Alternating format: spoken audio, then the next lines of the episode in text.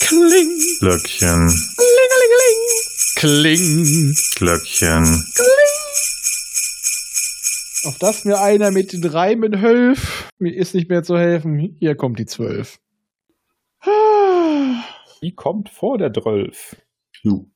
Knallhart auf die 12. ich shake mal wieder. Shake mal. Shake it, shake it, baby. shake, shake, shake, Geschüttelt, nicht shake, gerührt. shake. Boah, Nee, der ist das nicht dabei. ist sehr rührend. Wäre sehr gerührt, wenn sie mir einen schütteln würden. Ah, Ich, bin's- ich bin's wieder. Ach, schon wieder? Ey, was ist hier los? Tja. Ey, Ich muss die Hälfte der zweiten Hälfte machen. Ein Das bisschen sehe was habe ich auch noch, Ralf. Ja, die andere Hälfte müsst ihr dann machen. Ja. Also letztes Mal war das ausgewogener. Ja, ne? Ja, was ziehst du denn auch so komisch? Ich schüttel extra. Ich habe hab das vorher immer in der hohlen Hand gemacht. Jetzt habe ich hier extra ein Bäckerchen organisiert. Das liegt daran, dass du dein Haupthaar nicht schütteln kannst. Ich Ja, kann, ich richtig, kann Oh. mein richtig. Bart und mein Brusthaar schütteln und manchmal meinen Rücken. Ich wollte gerade sagen, und hinten die Oh. Rückenhaare. Rücken. Hm. Ein, ein schönes Rückenhärchen kann auch entzücken. Bärchen. Äh, oh, Ah. ich sollte das reimen lassen. Come glaub on, auch. baby. Let's do the twist. Light my fire. Relight my fire. Oh, komm, bitte jetzt aber. Was ist denn dein Thema? ja, ja, da wo man das auch macht, singen beim Picknick. Es geht um das Picknick am Wegesrand. Okay. Ah. Ein russisches Science-Fiction-Romanchen aus dem Jahr 1971 von Arkadi und Boris Strugatsky. Des Trugatskis. Yeah. Mhm. Hm? Strugatsky Brothers. Und äh, eine Interpretation dürften einige Nerds kennen, vor allem die Videospiele gespielt haben und vielleicht auch diese Filme gesehen haben, obwohl die sind eher weniger bekannt. Ich fange erstmal an. Also auf der Erde gibt es überall gewisse Zonen, wo es einige Auffälligkeiten gibt, Anomalien. Und die kommen durch gewisse Relikte außerirdischen Ursprungs. Sind heiß Mhm. begehrt. Man kann daraus Technik ziehen oder einfach nur als kleine Wunderhelfer, als Schmuck Statussymbol. Und einer davon, von diesen Leuten, die die rausholen und suchen, von diesen Schatzjägern oder Dorkern, Mhm. ist ja, ja. Roderick Schuchert. Und der soll die sagenumwobene goldene Kugel aus einer der Zonen holen, die alle Wünsche erfüllt. Und Wer will das nicht, ne? Ja, Ja, man ja. erlebt diese ganze Reise durch seine Augen, bis auf wenige mal so Einschübe, in denen die Welt auch dargestellt hat, dann wird man voneinander erzählt. Das ist auch wieder das Konzeptionelle ist das Interessante, die Gedanken, die sich darüber gemacht werden zum Beispiel. Vor allem, je mehr er sich dem Ende nähert, wo er sich dann auch mal selber fragen würde, ähm, was würde er sich wünschen, warum würde er sich das wünschen, wo man dann immer mehr in seine Gedankenwelt eintaucht.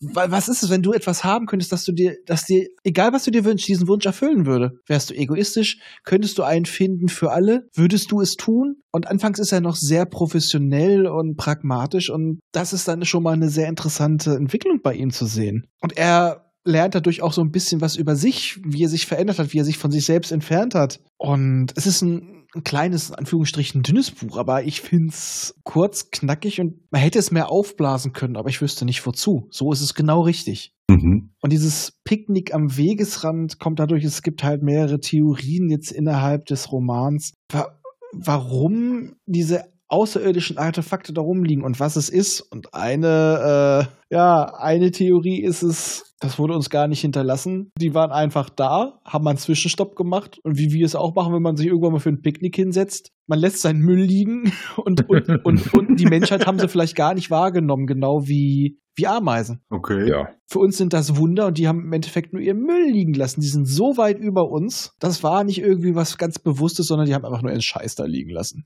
und allein die, diesen Ansatz finde ich schon so schön. Das ist cool, ja. Ja. Das ist halt, Ja. das, das ist dann das namensgebende Picknick am Mhm. Wegesrand.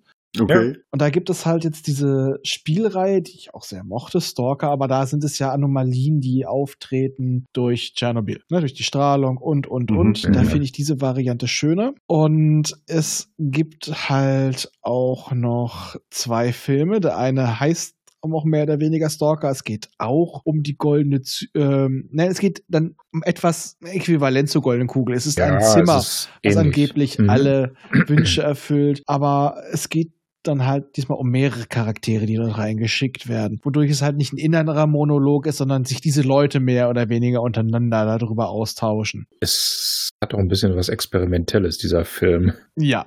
ein russisch, ein sowjetischer Film war das, glaube ich, noch. Ich, Okay. Ja, ja.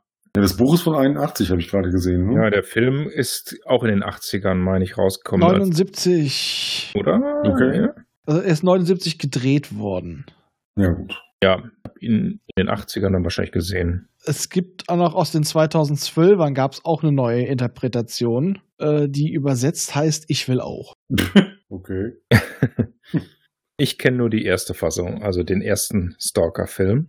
Die man auch Ja. auf, äh, wenn man ein bisschen sucht, auch mal auf, ich habe es früher auf YouTube gefunden hat. Ich Ich habe ihn wollte sagen, tatsächlich nur einmal gesehen und äh, es war interessant, sage ich mal. Äh, Ein bisschen verwirrend, aber allerdings im Original mit Untertiteln. ja, verwirrend, aber interessant. Mhm. Und das Ende. das muss man einfach äh, sehen, ähm, weil beschreiben. Da, Ja, dann Das nimmt da, ihm den- da ist das bisschen- Mhm. Buchende etwas klarer, mehr oder weniger. Es ist nicht spek Ja. so spektakulär, aber es ist klar und genau richtig. Ich sag mal halt, diese Ja. Geschichte hätte auch nicht länger sein dürfen. So ist sie genau richtig. Die ist kurz, knapp, knackig. Und da ist, da ist wenig, äh, da ist wenig Zeug dran, was du nicht brauchst.